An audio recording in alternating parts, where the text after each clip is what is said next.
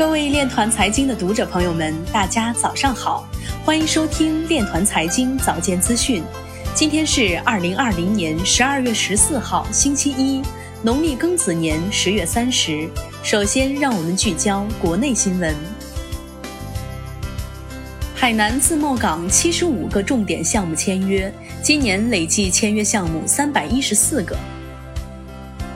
利用 IT 技术可以促进支付体系现代化和跨境支付便利化。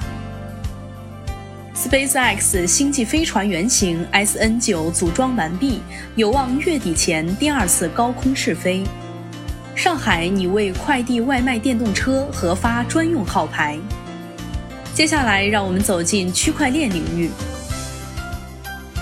法国央行第一副行长表示。CBDC 试验可能改写当前的监管框架。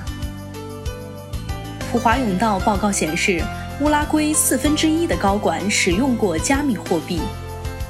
区块链技术将应用于会展 B to B 签约场景。比特币或对黄金构成下行压力。机构投资者兴趣增加，比特币价格一度逼近1.9万美元。反映区块链行业整体表现的 TI 指数较昨日同期上涨百分之三点三七。区块链协议 U2Pay Genesis Foundation 与数字证券发行平台达成合作。c e p h r i u m 参与合作研究并联合发布报告《支付的未来》。福达首席执行官表示。公司围绕比特币的托管业务取得了令人难以置信的成功。万汇表示，未来主流要跑赢比特币汇率的难度会越来越大。据网易财经消息，中国互联网金融协会区块链工作组组长李李辉近日在活动中表示，国家在发行数字货币方面需要遵循什么样的原则？有四点特别重要。一是要保证规模化并行运行的可靠性，二是要保证平民大众的利益，应该保持数字货币币值的稳定，保护数字资产的安全和个人隐私的安全。三应该保持货币市场的稳定性，数字货币的市场应该跟传统货币市场无缝对接。